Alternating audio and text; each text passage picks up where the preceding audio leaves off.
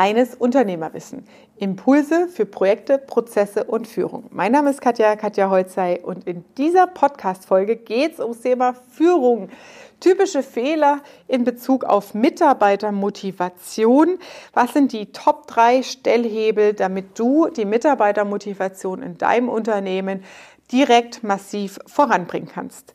Also bleib dran und verschaff dir Freiheit durch reines Unternehmerwissen.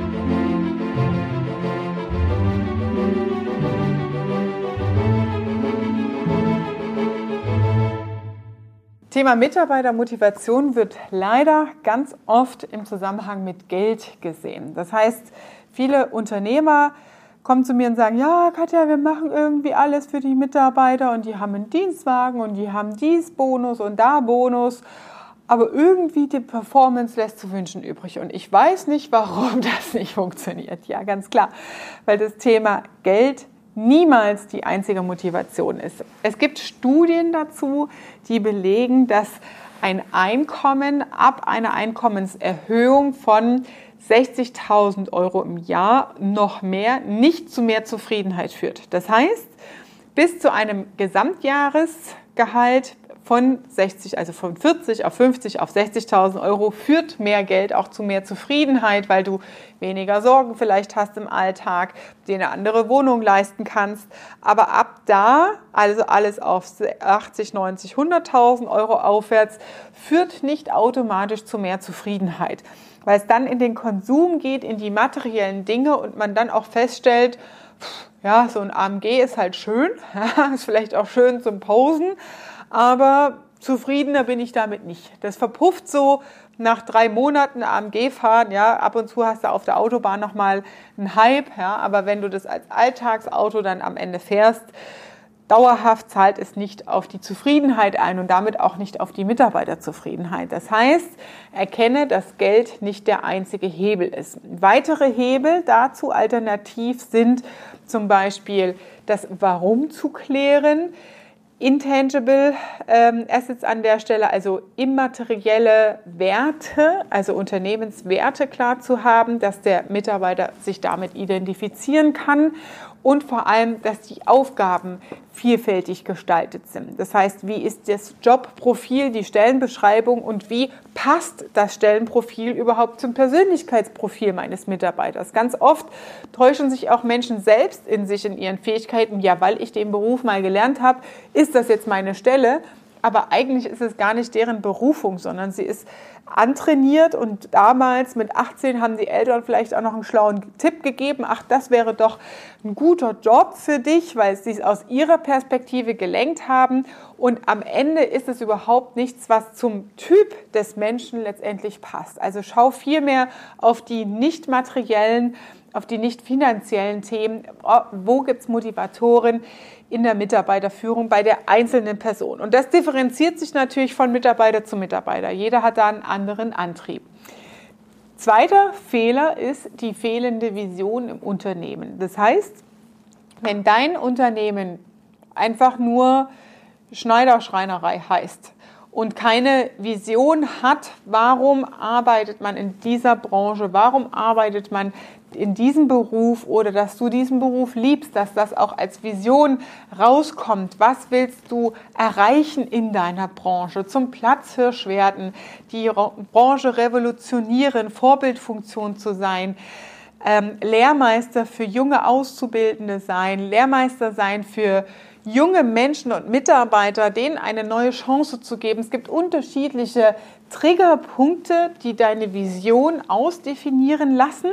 Das heißt, die Vision ist ein sehr, sehr hoher motivatorischer Anteil. Es gibt unterschiedliche Varianten, wie du deine Vision definieren sollst. Am authentischsten ist es natürlich, wenn sie von dir aus dem Herzen herauskommt und was wirklich auch mit dir und deiner Leidenschaft zu tun hat.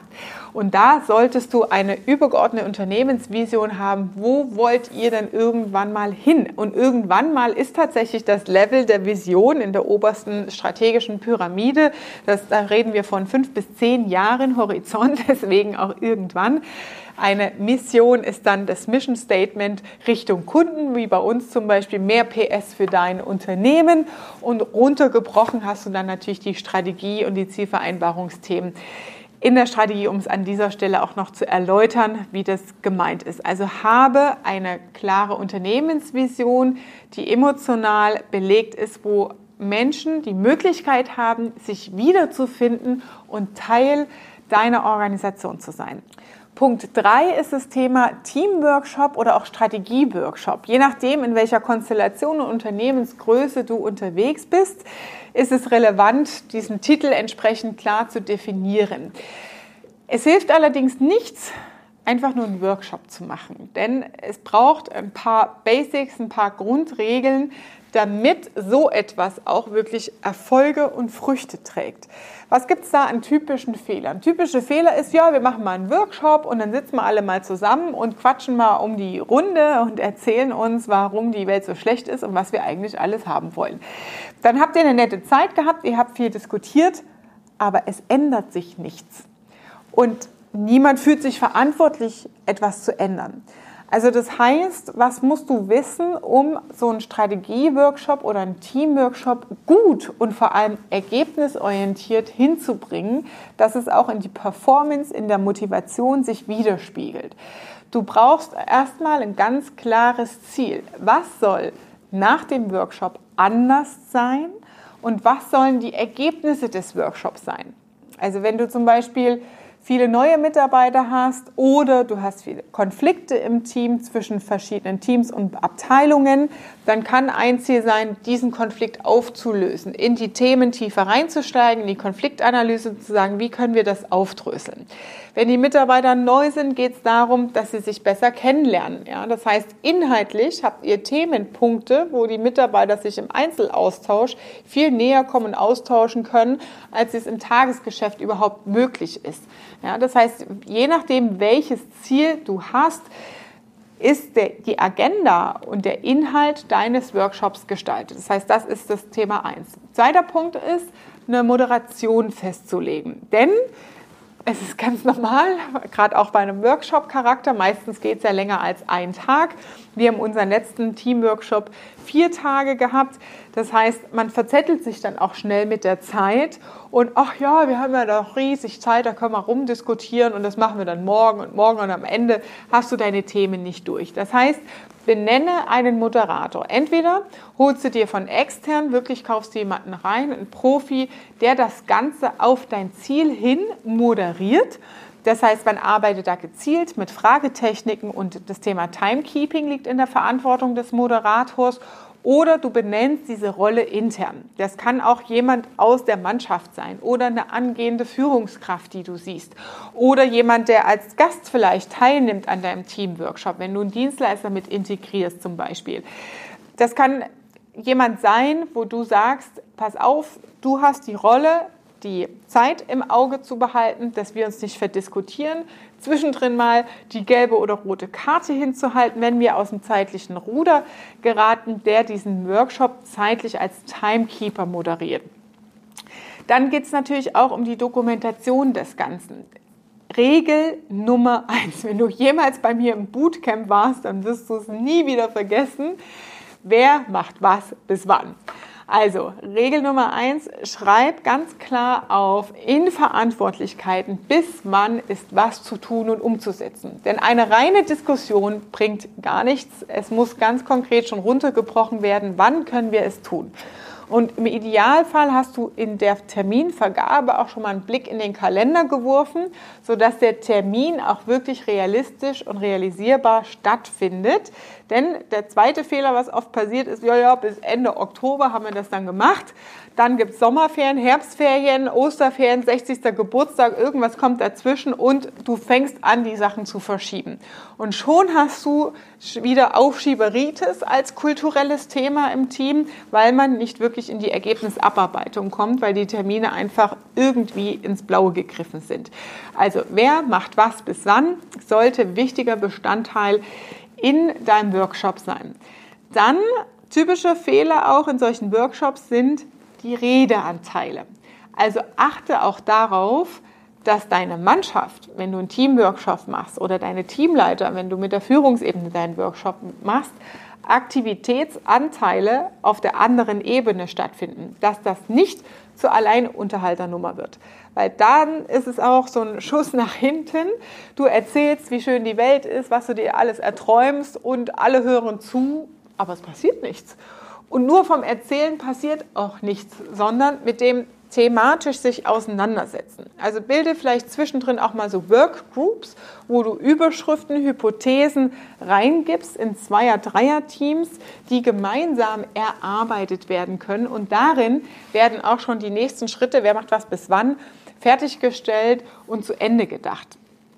Dann wäre es auch ganz gut, wenn du ab und zu als Chef oder Unternehmer dich rausziehen kannst aus den Diskussionen und nur den Beobachter machst, dass die Diskussion in der Mannschaft läuft, in der Erarbeitung des ganzen Themas und du gucken kannst, wer gibt welche Impulse, wer ist eher der Zurückhaltende und darauf Rückschlüsse ziehen kannst von der Motivation, wo passt was nicht, wo gibt es vielleicht schon erste Indikatoren in Motivationsdefiziten oder wo du Rückschlüsse ziehen kannst, dass das Thema vielleicht gar nichts mit der Person zu tun hat, dass du es beim nächsten Workshop oder in anderen Themen anders steuern kannst, weil natürlich hat keiner was davon, wenn einer drei Stunden lang irgendeiner Diskussion folgen muss.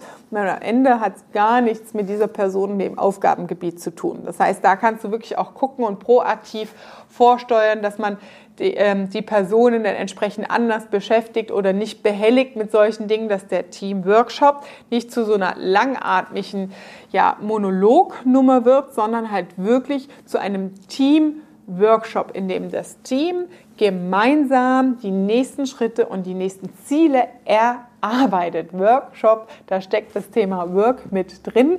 Also es können auch Arbeitsinhalte drin sein, Dinge zu erarbeiten. Und der Vorteil ist, wenn du die ganze Mannschaft zusammen hast, und daran scheitert es manchmal bei Unternehmen, die sagen, ja, aber da gibt es jemanden, der im Homeoffice ist und der müsste so weit anreisen, wir machen das ohne die guck, dass du alle zusammenbringst, denn aus der Gemeinsamkeit, alle gemeinsam ihre Ideen einzubringen, gerade wenn du diversifizierte Teams hast, unterschiedliche Meinungen und Einstellungen und Persönlichkeitsprofile, kommst du zu einem viel größeren und besseren Ergebnis. Also an der Stelle schau, dass du ab und zu so einen Teamworkshop einbaust der kann im eigenen Büro stattfinden, minimal, wenn du noch keine Erfahrungswerte dazu hast. Ich empfehle ihn allerdings außerhalb des Unternehmens zu machen und dazu gibt es nochmal ein extra Video direkt aus Frankreich, als wir unseren letzten Teamworkshop gemacht haben, auch einen Vlog. Also wie ist der Teamworkshop bei uns gelaufen? Immer wieder zwischendrin erzähle ich gerade, was haben wir jetzt gemacht, was ist das nächste und wie sieht die Agenda aus und so weiter. Also wenn du da mehr Insights dazu haben willst, dann solltest du dir das Video auch anschauen. Also das waren die Top 3 Motivationsstellhebel, wenn es ums Thema Mitarbeitermotivation geht. Geld ist es nicht. Schau nach nicht monetären Anreizen, einzeln und individuell. Schau, hast du eine Vision, hast du eine übergeordnete Vision, auf die die Mitarbeiter überhaupt Lust haben können, sich dahin zu entwickeln und Lust haben mitzumachen. Also gibt es einen Lustfaktor. Und Strategieworkshop, das heißt die Beteiligung, die Aktivierung der eigenen Denkleistung und Ressourcen in Kombination mit deiner Strategie und Vision. Welchen Beitrag leiste ich für dieses Unternehmen? Das war deine Dosis reines Unternehmerwissen für heute. Und wenn dir diese Folge gefallen hat, dann lass mir gerne eine 5-Sterne-Bewertung da. Und wenn du sagst, hey, ich brauche mehr von diesem Wissen oder auch andere Unternehmer in meinem Netzwerk sollten sich das mal anhören, dann teile gerne diese Folge. Und ja, gebe anderen gerne den Hinweis auf diesen Unternehmer-Podcast. Ich freue mich, wenn du auch beim nächsten Mal wieder dabei bist und sage liebe Grüße, deine Katja.